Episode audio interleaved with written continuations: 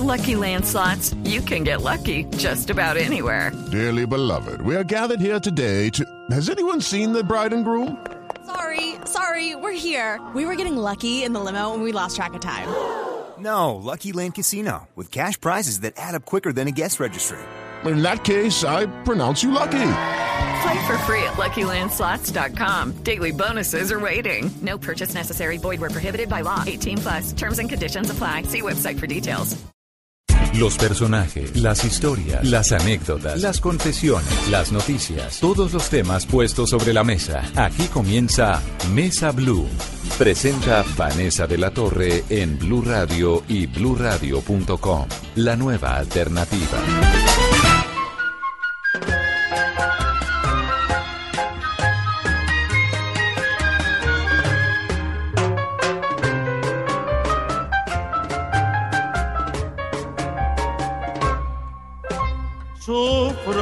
Mucho tu ausencia, no te lo niego. Yo no puedo vivir si a mi lado no estás. Dicen que soy cobarde, que tengo miedo de perder tu cariño, de tus besos perder. Yo comprendo que es lo que te quiero. No puedo remediar lo que voy a hacer. Esta semana que acaba de terminar o que está terminando hoy, el jueves, arrancó en el cine colombiano la nueva película de John Hendrix Inestrosa. Se llama Candelaria. Y es una historia bien particular de amor, de nostalgia, de dos ancianos que se encuentran en una Cuba compleja del periodo especial, aquel periodo que marcó la historia de Cuba cuando cayó el muro de Berlín y por ahí derecho el comunismo en el mundo, se quedaron sin el apoyo de la Unión Soviética, la pasaron realmente muy mal y muy triste los cubanos en esa época, época de mucha hambre, de mucha miseria, pero también de ese romanticismo que siempre ha habido en Cuba con el son cubano como telón de fondo, una historia preciosa que es la tercera película de este director chocuano. Para mí es un gusto tenerlo acá, bienvenido. Y para mí es un gusto venir a hablar contigo y bueno, más que hablar de cine, me encanta. De cine. Entonces, bienvenidos. El programa de hoy es con John Hendrix Inestrosa. Vamos a hablar de Candelaria, de su carrera, de ese Chocó, de ese Pacífico que llevamos en el mundo, en el alma, en el corazón y de esa Cuba que tanto nos gusta. Soy Vanessa de la Torre, esto es Mesa Blue, bienvenidos.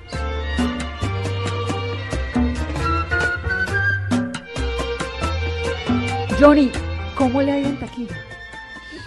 Todavía no sé, estoy nervioso, quiero pensar que bien. Eh, en Francia nos fue bien, en Alemania nos fue bien, espero que en Colombia también. ¿Usted no se entera día a día, hora tras hora? ¿Más bien se desconecta? No, o no es me eso? gusta, no me gusta, es demasiado nerviosismo para mí y entonces prefiero soltar y que me enteren, que me cuenten al final del domingo. Vamos a ver. Supongo que ese nerviosismo tiene que ver con que si le va bien en taquilla, ¿amplían semanas o cómo funciona ese Sí, negocio? sí, literalmente funciona así. Si te va bien en la taquilla el fin de semana, sostienen la película y dependiendo de lo que hagas, si cumples la media, sigues semana tras semana eh, soportando la película. ¿Qué tal es el público colombiano con las películas colombianas? Eh, creo que el público colombiano eh, es ignorante en cuanto al cine colombiano. Entiéndame bien la palabra, no estoy atacándolos. Eh, y es que de entrada, como que dice que las películas colombianas no son buenas, que las películas colombianas solamente hablan de narcos, que las películas colombianas solamente son comedias aburridoras. Y, y creo que hay un- una gran gama de cine colombiano, hay de todo tipo.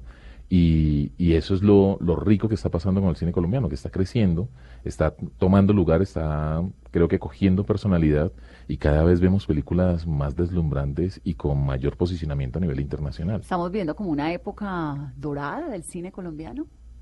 ¿O todavía no y estamos yendo hacia allá? Yo creo que estamos yendo hacia allá. Yo creo que si, si podemos colocarle etapas al cine colombiano, estamos en una etapa de, de adolescencia. El cine está cogiendo personalidad, está buscándola. Está, no sabe si ser rockero, ser bolerista, no sabe eh, en qué, qué música realmente es la que le gusta. pero muy pronto creo que vamos a ver películas no solamente gloriosas, ganadoras del Oscar y de muchas otras, sino que además vamos a ver películas que nos van a dejar sin aliento. Ahora, uno tiene la sensación que detrás de esos éxitos internacionales hay un lobby muy grande, ¿no? A ¿Qué veces tan sí, a veces cierto no. es eso? A veces sí, a veces no. Cuando, si bien cuando hice mi primera película chocó y fue seleccionada en el Festival de Cine de Berlín, eh, si bien yo ya tenía una carrera como productor y era más o menos reconocido, eh, en ningún momento hice lobby. Simplemente la película la enviamos, eh, esperamos y quedó entre las selecciones de, de- de las películas que estaban en competencia y eso fue una alegría y profunda para eso? nosotros. La película lo la logró. punto. La película lo logró. ¿Y cómo logra uno que los jurados, que la gente que está en estos festivales, en Cannes, en Berlín, etcétera, vean las películas? ¿O ellos por obligación y por contrato las ven? Ellos tienen una... una Digo, porque son muchas, ¿no? Sí, son muchas. Ellos tienen un equipo eh, que les ayuda, obviamente cada uno de los seleccionadores tiene un equipo que les ayuda y que ve esas películas. Obviamente cuando hay un director o un productor ya reconocido, que ellos ya Claro, no, evidencian, no, pues esa sí es de una. Esta la tengo que ver porque obviamente saben el calibre de película que es. Pero cuando estás arrancando, la película sí o sí la ven los seleccionadores y ellos determinan si eso no es. No todas las películas son para todos los festivales. Ahora, Candelaria, que es la nueva película suya, que es un poco esta introducción que yo estaba haciendo, le ha ido muy bien. En el Festival de Cine de Venecia le fue muy bien. Sí, sí, sí, gracias a Dios. Y es una producción, entiendo que no solamente colombiana, sino con apoyo de Alemania, de Noruega, de Argentina y por supuesto de Cuba. Sí, sí, ¿no? sí. Eso fue eh, de las cosas bonitas que ha pasado con esta película. Hasta mañana, Candelaria. Hasta mañana, Víctor Hugo. Seguro que dormir casi no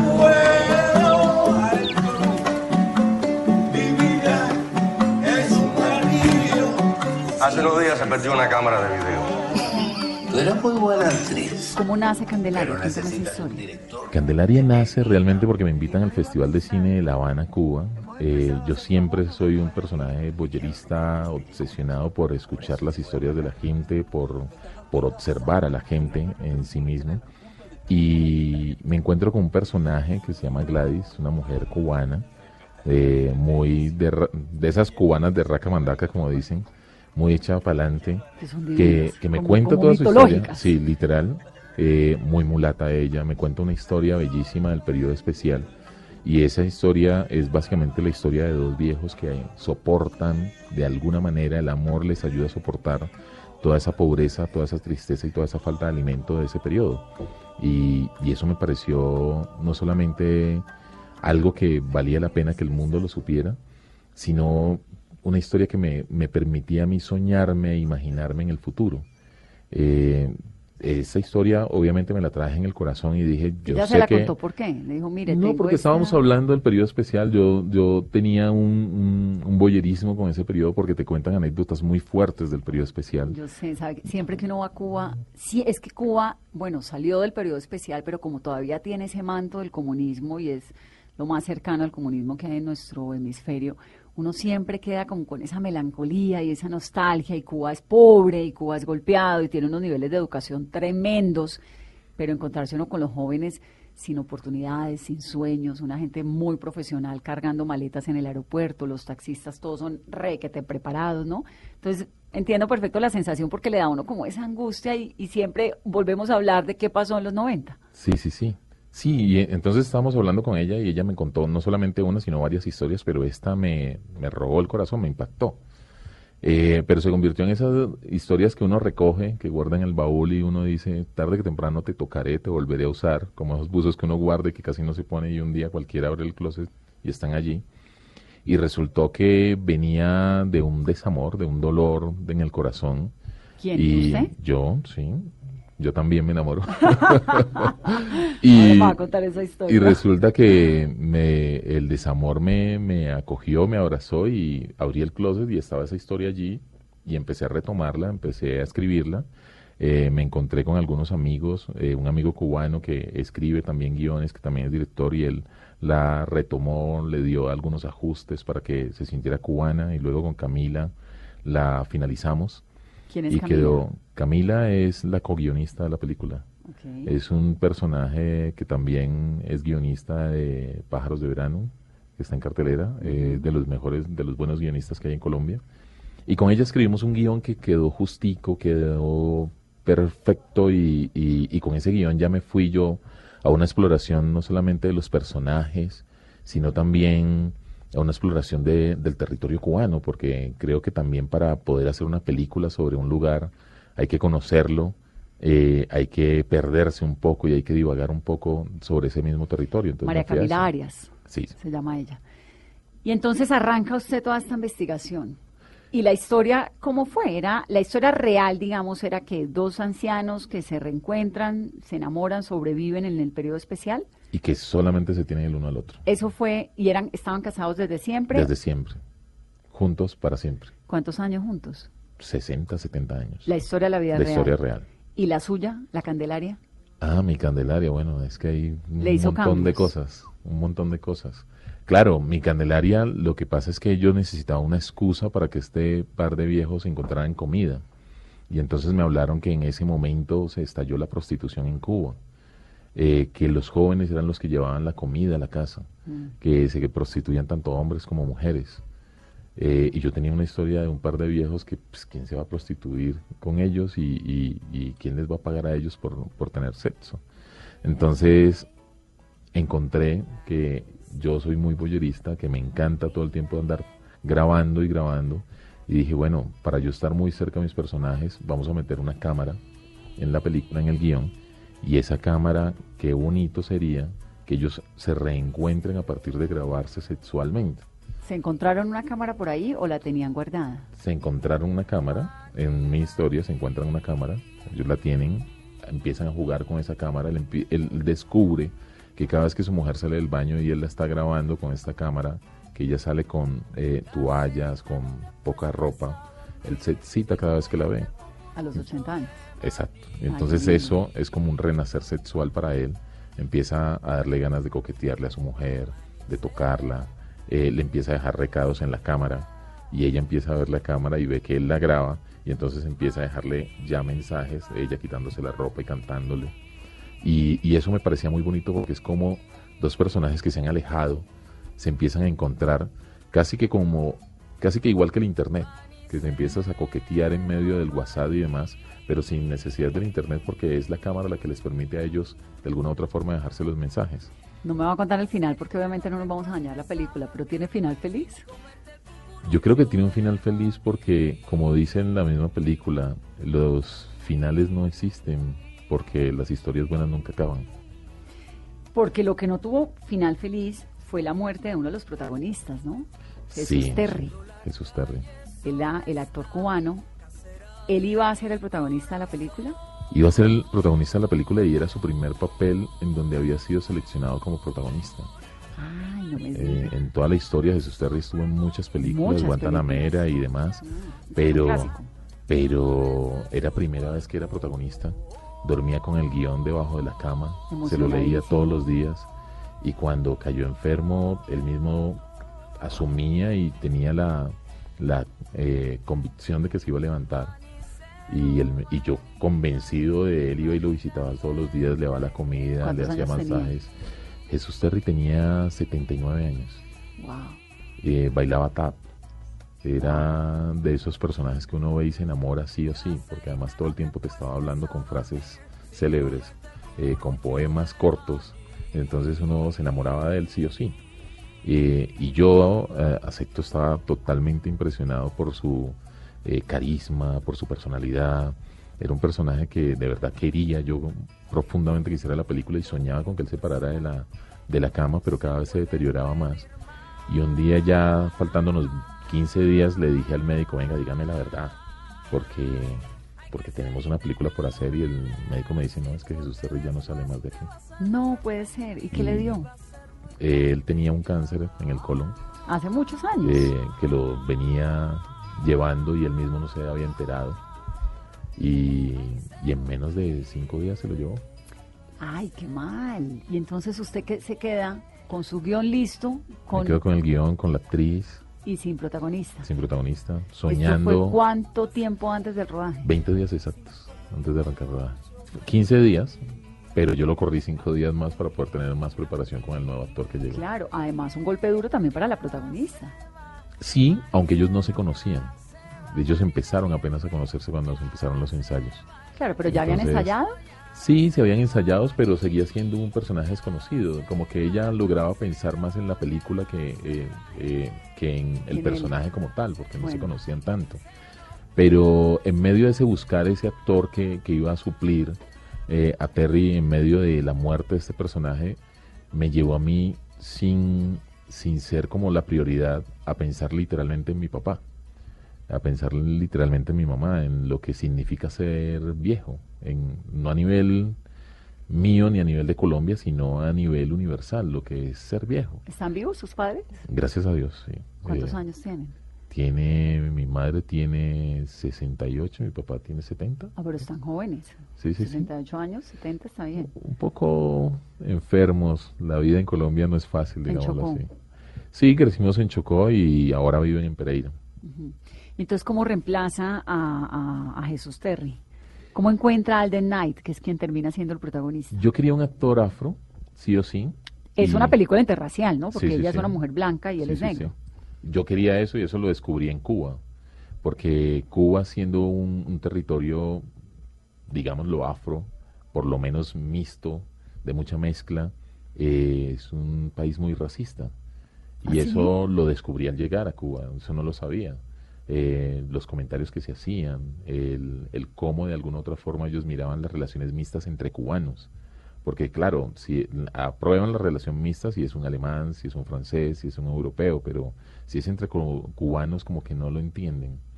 No lo sabía. Y eso, y eso me llevó a apostarle a una pareja mixta. Ahora, ¿los de la vida real también eran una pareja interracial? No.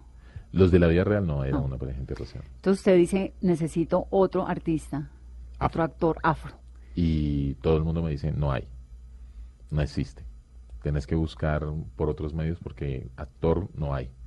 Y me empiezan a negar que hay, que hay, que hay, hasta que jodo tanto, molesto tanto por eso, Y sin tiempo, además, porque vamos Literal. a comenzar ya. que me dicen, bueno, listo, hay uno, pero creo que te va a arruinar la película, porque tiene un temperamento. Y, y él no viene a casting, tenés que ir a visitarlo a su casa. Yo dije, bueno, vamos. Eh, mi papá me enseñó, yo tengo un carisma que creo que si voy por algo lo consigo, sí o sí. Y, y entonces yo iba con todas las ganas de enamorar a ese personaje que tenía que eh, estar en la película.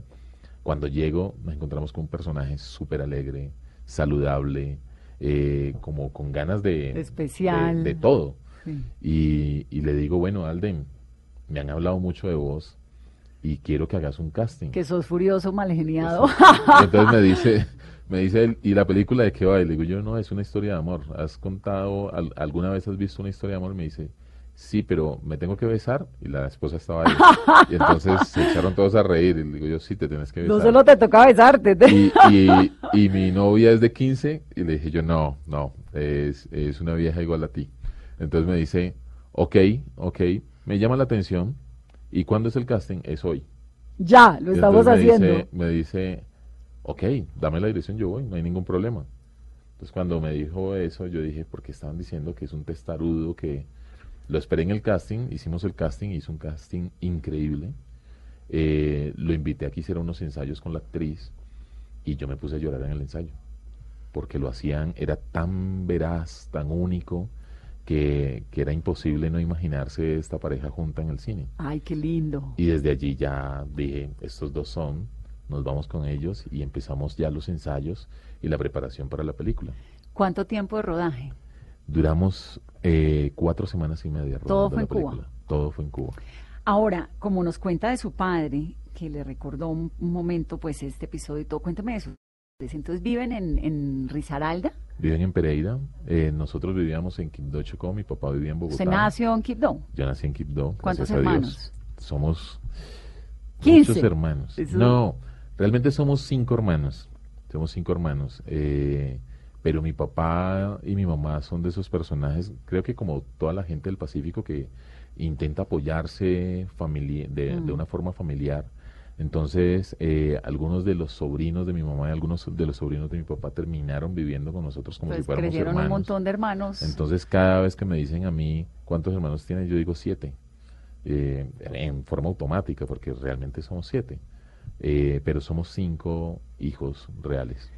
Y nacieron en Quibdó. ¿Usted nace en Quibdó? Yo nazco en Quibdó. Mi papá soñaba con que nosotros tuviéramos una mejor educación y por tener una mejor educación nos llevan a vivir a Pereira. A Mi- todos. Mi papá quería ir a vi- eh, venir a vivir a Bogotá. Mi mamá decía que el frío no se lo iba a aguantar. Terminan tirando cara y sello y, y- y casi que escogiendo Medellín. Pero mi papá dice, no, Medellín no, mi Medellín ya es una ciudad demasiado grande, con demasiados conflictos, vámonos a una ciudad más pequeña, más intermedia, en donde haya una buena educación. Él pensaba en la, uni- en la universidad más que en cualquier otra cosa. Y nos vamos a Pereira. Y ¿Qué a hacían en los papás? Mis papás son profesores. Eh, mi papá es profesor de idiomas y mi mamá era profesora de primaria. Ah, qué lindo. Eh, mi papá es- igual estaba estudiando Derecho, eh, él es abogado. Se graduó mientras nos daba a nosotros también educación y por eso para mí es un héroe, es un, uno de esos personajes, uno de esos negros hechos de roble que nunca se quiebra y que cuando lo veo débil me dan ganas de llorar y me pongo mal porque nunca lo he visto mal, Sí, nunca lo he porque es visto una figura fuerte en la familia. ¿Y la mamá siguió siendo profesora o se dedicó a No. criar a los hijos? No, mi mamá es la mejor mamá del mundo. Eh, fue una mamá excepcional, nunca nos eh, abandonó, nunca nos dejó solos, pues como que era la mamá de las tareas, la de la preocupación. Es que es duro ser mamá. Es muy duro. Creo que muchos de los gestos de Candelaria realmente vienen por mi mamá, por ese cuidado a- también hacia mi papá, porque casi que es como que adoptaran, el esposo se convierte en ese Sí. hijo adoptivo. No, pues es que termina uno siendo la mamá de los hijos, un poco teniendo como esa actitud súper, hiper, mega protectora con todo lo que hay a su alrededor. Y criando al marido también. Mm, sí, preferiblemente no, pero mal, pero sí. Pero así toca. ¿Y Candelaria tiene hijos? Candelaria no, no tiene hijos. No tuvieron tuvo hijos nunca. hijos nunca. ¿Por qué? Eh, porque la vida no se los dio. Lo buscaron y siempre quisieron, pero no tuvieron hijos. Pero tuvieron pollos. Ah, En la época del periodo especial, el gobierno regalaba pollos a las familias para que los criaran y, y, pues tuvieran de comer claro. después. Pero resulta que la gente se, se enamoraba de los pollos. Entonces eh, terminaban y no tenían con qué comer ellos, entonces preferían tirar- terminar tirándolos a la calle que, que Que adoptándolos, matándolos. que criándolos y que matándolos para comer. Entonces preferían abandonarlos y Candelaria con esa intención de ser mamá, pues termina adoptando muchos pollitos de la calle y por eso tiene un arsenal de pollos en su casa. Y usted se enamoró tanto de Candelaria que si tuviera una hija le pondría así, ¿no? Más que eso es que siempre he soñado tener una hija. Eh, creo que este mundo necesita más mujeres y siempre soñé con ponerle ese nombre porque era una promesa a una novia. Johnny tiene hijos. Sí. Bueno, vamos a hacer una pausa muy corta en esta conversación de domingo. Y al volver me va a contar quién fue que le rompió el corazón y de dónde salió ese corazón roto que lo llevó a esta gran película que se llama Candelaria. Volvemos. No me cansaría de decirte siempre, pero siempre, siempre, que eres en mi vida ansiedad, angustia y desesperación. Toda una vida me estaría contigo. No me importa en qué forma, ni cómo ni dónde, pero junto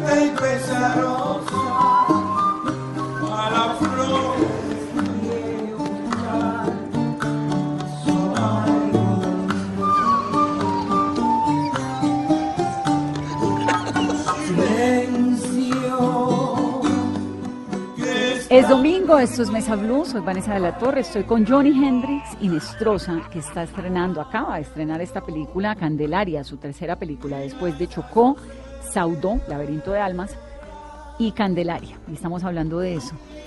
¿Tiene un hijo, me contaba? Sí, tengo un hijo, un, un personaje, un amigo, un socio, eh, un gran tipo. ¿Y quiere una niña? No, pues no es que la quiera, es que creo que si llega es lo más lindo que me puede pasar. Si las niñas son chéveres, un poco dramáticas, ¿no? Como las mujeres en general. Pero- ese pero drama encima. Pero con un corazón demasiado grande. Creo que yo, como lo dije ahora, creo que a este mundo le faltan más mujeres. Creo que habría menos guerras y, y habría menos, quién sabe, posiblemente hasta menos egos. No sé, yo soy mujer, me parece que las mujeres somos complicadísimas, pero los hombres también, en general creo que es una cuestión como del ser humano, ¿no?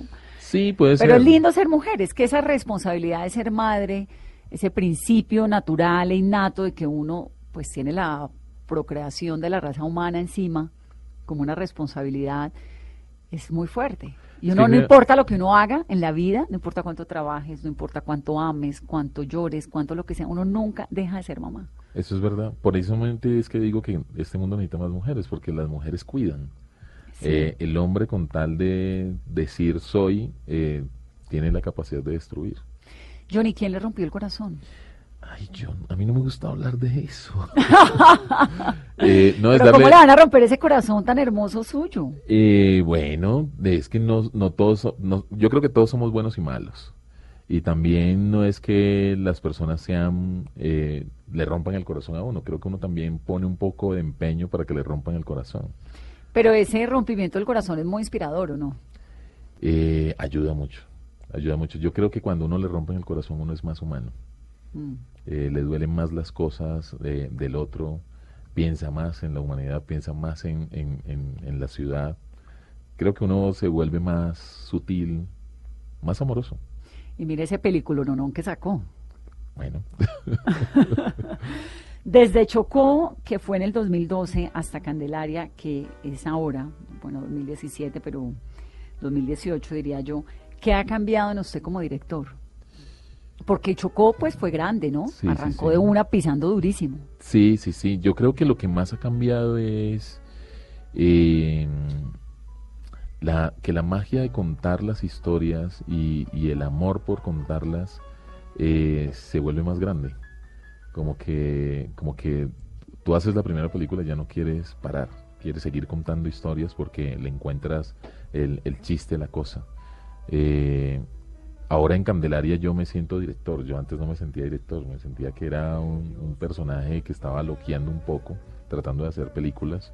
Y solamente ahora en Candelaria siento que ya encontré una ruta, encontré una forma de narrar, encontré una forma de poner la cámara para querer decir lo que quiero decir. Y, y solamente hasta ahora me siento director. Ahora, usted arranca en el 2008 como jefe de producción de Perro Come Perro, que esa viene siendo como su primera película, ¿no? Sí, en el, en el trabajo cinematográfico sí. ¿Cómo fue ese lanzamiento en el, en el trabajo cinematográfico? Pues- como lo llama usted? Antes de eso, les cuento rápidamente, como productor había estado en fragmentos fundamentales desde el 2006, en 2 y 10 en el 2006 también, en Doctor Alemán en el 2008, Hiroshima 2009, bueno, patas arriba, Chocó 2012 y de ahí arranca, sigue con esta carrera tan exitosa, pero la gran, digamos, el, el gran comienzo fue con Perro Come Perro. Sí, es que era, era, fue- yo creo que fue el momento más bonito de realmente para todo este movimiento que está eh, ahorita pasando del cine colombiano y era porque habían, eh, mm, era como un resurgir del cine y entonces eh, salió Andy Weiss con Satanás, veníamos nosotros con Perro come Perro, Perro come Perro fue la primera película de Antorcha Films como tal, Que es la eh, suya. que fue la empresa que, que fundamos. En el 2003, Eh, ¿no? Exactamente. Y veníamos soñando con hacer cine y de pronto nos llega este guion de Carlos Moreno eh, y Alonso Torres y nos enamoramos rotundamente porque era no solamente un muy buen guion, sino que eran muy buenas personas. Eran eh, y, y yo creo que hacer cine es lindo cuando trabajas con buenas personas. Cuando hay de todo en la vida, ¿no? Bueno, todo es lindo con buenas personas. Pero, pero, lo sí más es- emocionante que tenía esta película era que era la primera vez para todos, en términos cinematográficos. Ah, Entonces era la primera ¿y cómo película le de salió de Moreno. bien? Sí, sí, sí, sí. Creo que Carlos Moreno logró juntar a, a buenos magos y hizo una película que, que la rompe con toda. Y tiene que ser difícil arrancar, ¿o no? Yo creo que es muy difícil arrancar, pero creo, como digo siempre, es más difícil soñar. Si ya sueñas, ya arrancaste y ahí ya no te para nadie. Pero la financiación de una película, ¿cómo es? Cuando, porque hoy en día, bueno, ya el señor ya tiene una historia, estuvo en Berlín, estuvo en Venecia, Festival de Cartagena, ya dice uno, bueno, estemos pendientes a ver de la próxima película, ya con un apoyo internacional, ¿no? Pero la primera tiene que ser complicada. ¿Cómo hace uno para que le crean que uno sí puede hacer algo bueno? No, pero lo que pasa es que para llegar a ser la primera ya tenés que haber dado pininos en muchos lados. Entonces ya de alguna u otra forma sos conocido. Eh, la mayoría de directores en Colombia ya han sido escritores, ya han sido directores de televisión, eh, ya han hecho muchas cosas. Entonces como que eh, sí es difícil arrancar y que te crean esto del cine, pero creo que los pininos ya están, ya la evolución ya está y lo que falta es convencer al que tiene el dinero Para que, la lo ponga financie. Eso funciona que como es una financiación y luego se va pagando con taquilla. Hay dos, hay dos maneras. Eh, gracias a nuestro gobierno tenemos una ley de, ley cine, de cine, que que nos muy apoya ayudadora, ¿no? y que sí impulsa mucho nuestro cine. Tenemos un fomento cinematográfico eh, con Proimágenes que también nos ayuda. Eh, desde el Ministerio de Cultura también hay otros aportes a la cinematografía que impulsan eh, mucho nuestro cine. Y creo que ese es como el primer paso, cuando tú ya te enfrentas a las convocatorias de Proimágenes y, y de alguna u otra forma tienes eh, ese adelanto ese apoyo de la Dirección de Cinematografía del Ministerio de Cultura, empieza a sumarse eh, mucha gente y empieza a hacer posible eh, los proyectos. Creo que después de que ya tienes eso, entonces ahora sí puedes empezar a acercarte a inversionistas como para tocarles la puerta y decirles, oiga, estoy haciendo una película, si usted me pone 100 pesos aquí, usted tiene una excepción o, o lo exoneran en De impuestos, impuestos. de tanto. Y, y ahí es cuando el inversionista empieza a soñar con, con el cine. Esa ley de cine fue tremenda en impulsar el talento cinematográfico nacional, ¿no? Es del yo creo, 2003. yo creo que es lo mejor que nos ha pasado en términos cinematográficos. Lo bueno de todo también es que uno se acerca normalmente a los inversionistas y siempre se encuentra con gente que hace tornillos y dice, oiga, yo hago tornillos por casualidad, pero realmente yo lo que quería era hacer cine. Y, entonces, y se encuentran muchos, muchos que te dicen eso. Entonces Pero no que- había la oportunidad, tal vez en los 90. pero es gente que tiene dinero, entonces claro. quisiera hacerlo, lo podían haber hecho. Creo que es más bien que el, eh, en Colombia eh, el hacer cine es como un trabajo de, de- del vago de la casa, como que el, ¿Sí? que el que sueña demasiado, como que es, es el irresponsable normalmente. Es como, yo creo que el que escribe, el literato, es como, este muchacho tan loco. Eh, creo que eso es lo ¿Usted que era el pasa. vago de su casa? Pues más o menos, yo, yo creo que sí, mi papá me veía como el, eh, la oveja negra, eh, el que no creo que vaya a pasar algo con él. No puede ser, ¿en serio? Sí, literalmente era así. Semejante talento. Pero bueno, es así. Creo que el talento también viene porque tuve unos hermanos muy talentosos. ¿Qué hacen sus hermanos? Tengo hermanos médicos, tengo uno que fue procurador, ahora es juez. Eh, mi papá es abogado, tengo otros que es administrador de empresas, tengo otro que es músico. ¿Y de dónde sale esta cosa? Bueno, tiene un músico, ¿de dónde sale esta cosa artística? No sé. Yo desde los ocho años escribo. Yo aprendí a escribir creo que para, para a- abordar los sentimientos. Entonces desde los ocho años escribo poesía. Y yo era el amigo nerdo de, de- de- entre el parche que escribía poemas porque nunca encontraba novia, esa es la verdad. Entonces como que creía que escribiendo los sentimientos de alguna otra forma las iba a encontrar. Eh, y hay una historia muy bonita de una novia que tuve que siempre eh, le escribía poemas y se los dejaba debajo de la puerta de la casa. Ella nunca se enteró que era yo. Eh, y vivía enamorado de ella y creo que más por ella que por cualquiera me... ¿Aprendí me- a escribir? eh, aprendí a escribir y me metí en esa ruta de la poesía. Y ahora, en medio de la adolescencia, pues ya como que tuve amigos que le impactaba el cine, les gustaba el cine, y empecé a escribir ya guiones y otra cosa, pero mi sueño era eh, eh, emular a Gabriel García Márquez y terminar escribiendo historias maravillosas como las de él y, y ser poeta.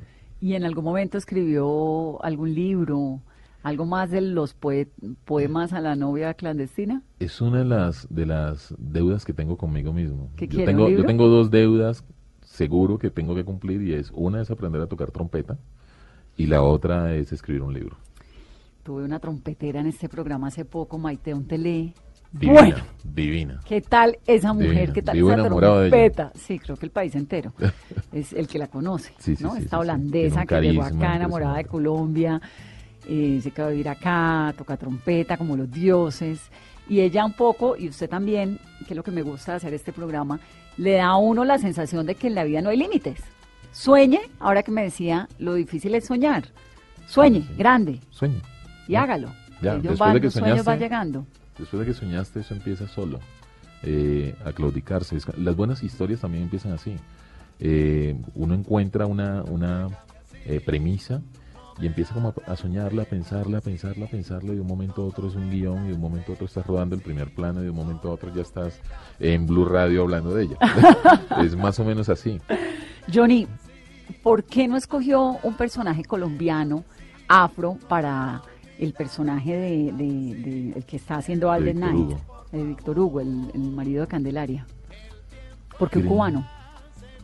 No, la verdad era que los dos protagonistas yo los quería cubanos por la historia que me contaron inicialmente. Como la historia era cubana, usted dijo, solo quiero en Cuba. Sí, y, y creo que quería apelarle un poco a esa nostalgia y a esa mirada que tiene el caribeño eh, con su música, con sus boleros. eh, que quería eso, quería concentrarme literalmente en eso. Lo pensé, lo pensé, lo pensé mucho, pero, pero creo que de esa edad me hubiera tocado un actor natural y no quería someterme a un actor natural, no quería enseñar para luego eh, tener un actor, quería ya un actor que venía con todo su ímpetu y con toda su fuerza a casi que ayudarme a construir este personaje. Claro, que fue lo que hizo Víctor Hugo, Literal. el personaje. Usted fue locutor de radio, ¿no? Sí. Jovencito. Eh, bastante tiene una jovencito. vozarr- un vozarrón. Pero, pero sabes que yo era muy joven, trabajaba en una emisora de Todelar, si se puede decir, perdón. Claro. Y eh, tenía admiradoras. Y las admiradoras iban y me llevaban dulce por mi voz. Y cuando se encontraban conmigo, yo era un niño de 18, 19 años. decían, pero yo pensaba que usted tenía 50, 40. Y eran viejitas que me llevaban dulces porque les encantaba mi voz. Eso es un buen guion de película. Sí, sí, sí. Por Sí, ahí la- estamos escribiendo algo. Sí, la gente se enamora de la voz. Literalmente. Es que una voz poderosa. Cuéntame cómo fue ese tiempo de locutor, ¿por qué terminó siendo locutor de radio? ¿Eso fue en donde? ¿En, Pereira ya en o en, Cali. o en, Quito? En En Cali? Cali. En Cali. ¿Usted vivió en Cali en algún momento? Eh, casi toda mi vida la he vivido en Cali. Pero no, pero después de Pereira, decir, se va, de Pereira se va me voy para a Cali. Quito, Me voy de a Cali a- de 18, 19 años más o menos. ¿A qué? ¿A estudiar? A soñar. Me fui a estudiar, quería ser comunicador social, quería entrar a la Universidad del Valle, eh, quería escribir, y- pero quería conocer también Colombia. Y esa fue la razón por la cual arreglé mi maleta y me fui de la casa. ¿Y, qué hacía en Cali? Eh, nada. ¿No estudió? ¿Usted es empírico? No, me fui, no, me fui a Cali a estudiar, a buscar eh, universidad. Siempre que, que entraba en las universidades me, o me echaban o, me, o nunca me daban cupo. ¿Por qué? Porque, porque soy muy empírico y porque leo mucho y, casi siempre terminaba peleándome con los profesores. Usted es Eh, insoportable en clase, de esos que cuestiona, que pregunta, que eso no, no sé qué. Exacto, que no trago entero, que no me creo todo lo que El me show de un mago, pues, imposible. Literal. ¿Cómo, mm, cómo funciona eso? A Eso ver, tiene ahí un hilo transparente, Eh, lo estoy viendo desde acá. Literal. Y entonces llego a Cali, conozco a una, a mi segunda mamá, que es una señora que se llama Eva González. Y Eva eh, trabajaba en Todelar. Eh, yo vivía en su casa porque pues me acogió. Eh, era amiga de la familia. Un hermano me la presenta. Y, doña Eva me lleva a Todelar para conocer. Para conocer realmente la, emisora. Y cuando llego voy pasando por todas las emisoras y me quedo en una léelo mirando cómo se hace la radio porque no sabía y me impactó mucho. Y llegó una señora que se llama Doña Gloria, eh, era la directora de radio de, de Todelar en ese momento, y me ve ahí parado y me saluda, hola, buenas. Y yo, buenas. Me dice, wow, Wow, qué, qué voz. voz. ¿Le molestaría hacer una prueba? Y yo, no. Y me hizo una prueba y terminé trabajando en Todelar durante dos años. ¿Y qué hacía? Era locutor supernumerario, leía noticias, Claro, aprender, voz eso le llaman la Universidad de la Radio, aprendí, aprendí mucho, mucho, mucho, crecí demasiado eh, allí y creo que gran parte de lo que soy se lo debo a, a esos dos años que cursé en esa emisora. Pero no estudió, decir, sé que se fue a Madrid a hacer un curso de guiones, ¿no? Sí. Pero ya en el 2008, ya la viejo. verdad es que No todavía estoy estudiando. en serio, estoy estudiando cine en la Universidad Autónoma Ah, de sí. Cali y estudio porque quiero regalarle eso a mi papá. Mi papá siempre soñó con que yo fuera un profesional y yo era otra cosa. Yo quería otra cosa, quería eh, apreciar la vida desde otra perspectiva, que me enseñara la vida y no que me enseñara un profesor en un salón. Y, Y lo hizo. y fui un poco rebelde con eso y ahora quiero regalarle ese título a mi papá. ¿Y hace Entonces, cuánto está estudiando? Bueno, me han homologado 10 años. cosas y demás, y siempre Pero eso, en, en usted, medio del usted ya para, da para un honoris causa de cine, pues. Sí, pero no me lo quieren dar, entonces tengo que eh, ir, presentar los parciales y demás. Estoy cursando el último semestre. Y le va a llevar el diploma al papá. Eso quiero. Ojalá nos dé la vida ese regalo a los dos. Me parece bonito. Pero se fue a España a hacer este curso de guiones, ¿no? Sí, la Fundación Carolina me becó y me En fui a hacer 2008. una eh, especialización de guion y, y fue muy lindo también. Era la primera vez que salía del país tan lejos y fue como, fue muy chistoso, muy, muy cómico porque era la época en donde muchos colombianos lastimosamente se iban de mulas. Y entonces, y había mucho extranjero en, en, en, Madrid, en España, y lo más chistoso era que nos recibieron a todos los becados y nos decían, si un policía lo llama, no corra. Nosotros, ¿y por qué vamos a correr? era muy, muy, muy ilógico, pero era la forma en en cómo nos recibían y como de alguna otra forma trataban de educarnos para que nosotros supiéramos cómo comportarnos en una gran ciudad como Madrid. Nos queda muy poco tiempo, pero quisiera hablar un poco más de Candelaria. Candelaria tiene el apoyo de Alemania, de Noruega, de Argentina y de Cuba. Y de ¿Por Cuba. qué? ¿Cómo, ¿Cómo decir por qué resulta una película tan atractiva para los gobiernos tan disímiles, no? Porque entre Noruega, pues, y Cuba no hay... Bueno, Noruega y Cuba allí venga, pero entre Alemania y Argentina... Hay, hay una cosa que yo siempre digo y es que las películas se hacen solas. Las películas tienen vida propia. Eh, es, un, es un dicho que yo aprendí a, tener en, en este cuento de hacer cine y es, nosotros teníamos un guion, yo estaba maravillado, mi equipo estaba maravillado, pero no teníamos financiación. Eh, participamos en, en la convocatoria de proimágenes del FDC del Ministerio de Cultura y ganamos. Y ¿Cuántas entramos películas se presentan más o menos a esa convocatoria? pues, como 500 Un y ganan aproximadamente 10. Entonces, si era si es un premio, Claro, por es un baloto. Eh, yo estoy metiendo muchas coñas, ¿cierto? Pues a Todelara, Baloto, ahí vamos. Eh, Cine Colombia. y ganamos y ganamos A y a- Proimágenes. y a partir de, de ganar ese premio eh, nos presentamos en una en un fondo de desarrollo que tiene la Cámara de Comercio de, de Bogotá y que tiene Proimágenes que se llama el BAM Eh, en el BAN eh, eh, son mesas de trabajo que conoces productores que vienen del extranjero y conocimos a Roman. Roman tiene una empresa que se llama Razor. Ellos fueron coproductores de la primera película de Ciro, Los viajes del viento. Y eh, tuvimos un pitch en donde le conté la historia, se enamoró de la historia, me dijo, mándame el guion. Eh, yo me lo leo apenas llegue a Alemania. Eh, le mandé el guion, se lo leyó y cuando y me llamó como a las 3 de la mañana de Colombia a decirme, estoy llorando, tu guion es de las cosas más lindas que he leído, eh, quiero entrar en tu proyecto. Ay, qué bien. Y, y él se encargó de que recibiéramos premios del World que es un fondo alemán eh, impresionante. Eh, Sí, DAC, que la hicieran viable. sí, DAC es un coproductor nuestro que ya había estado con nosotros en una película que se llamó Deshora.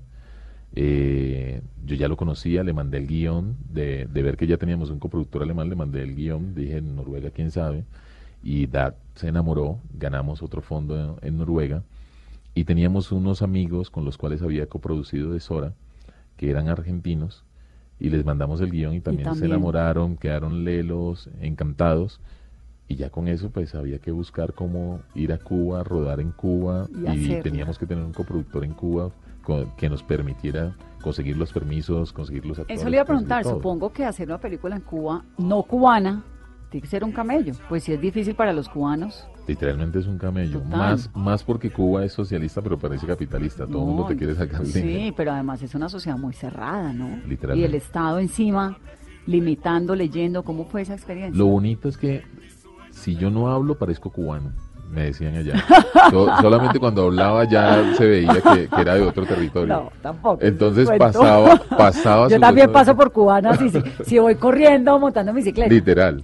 Entonces, Por el pero, pero eso, no sé, hicimos una buena amistad con mucha gente que nos ayudó, que nos permitió llegar, crecer en La Habana y contar esta historia y, y creo que tengo, eh, es de las mejores cosas que me ha pasado en la vida. Pero eso debe ser permiso tras permiso tras permiso. Literal. No, nos tocó esperar un año y medio para los permisos. Claro. Eh, pero se dieron los permisos, se consiguieron los permisos y pudimos llevar a cabo una... Y de golpe, no sé si, si estoy equivocada, tuvo un poco de suerte con que está cambiando el gobierno o eso no impactó en nada.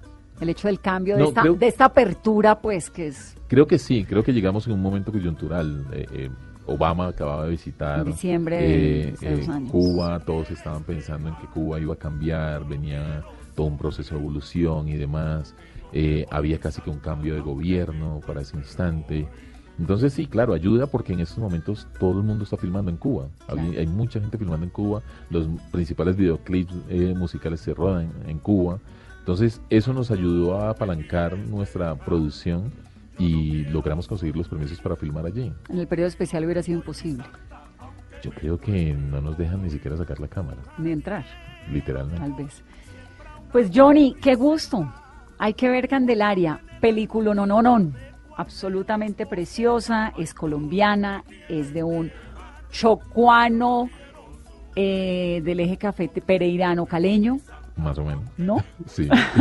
que además tiene nombre como Jimi Hendrix y como la Ginebra, entonces inolvidable. Eso espero, ser inolvidable. Johnny, gracias por estar aquí. Gracias a por ustedes por la a invitación. presentar esta gran película y la invitación es esa, a ver Candelaria. Bueno, muchas gracias por la invitación. Fue un placer estar aquí en la mesa, hablar de cine. Pero también es un placer decirles a todos que vayan a las salas. El primer fin de semana es importante, todavía tienen tiempo. Hombre, y hay que apoyar el cine colombiano. Literal. Hay que quitarnos de encima ese manto con el cual comenzamos esta conversación, que el cine colombiano no es tan bueno como otros. Es Pero- falso. pero- Premiada en festivales internacionales. Pero además, Nos están aplaudiendo por fuera. pero además, más que apoyarlo es, si le dan la oportunidad a las películas, se van a encontrar con un cine increíble. Claro, pues si es que es una película aplaudida en Berlín, ¿no? Sí, Hay que aplaudirla también aquí en Colombia. seguro que sí. Gracias, Johnny. Y ustedes que tengan un muy feliz resto de domingo. Soy Vanessa de la Torre y esto es Mesa. Ay, tú me quieres llevar, yo no quiero sufrir. Contigo me voy, mi santa, aunque me cueste morir. Yo te lo digo, mi amor, que contigo moriré. Contigo me voy, mi santa, te lo repito otra vez. Ay, tú me quieres dejar, yo no quiero sufrir. Contigo me voy, mi santa, aunque me cueste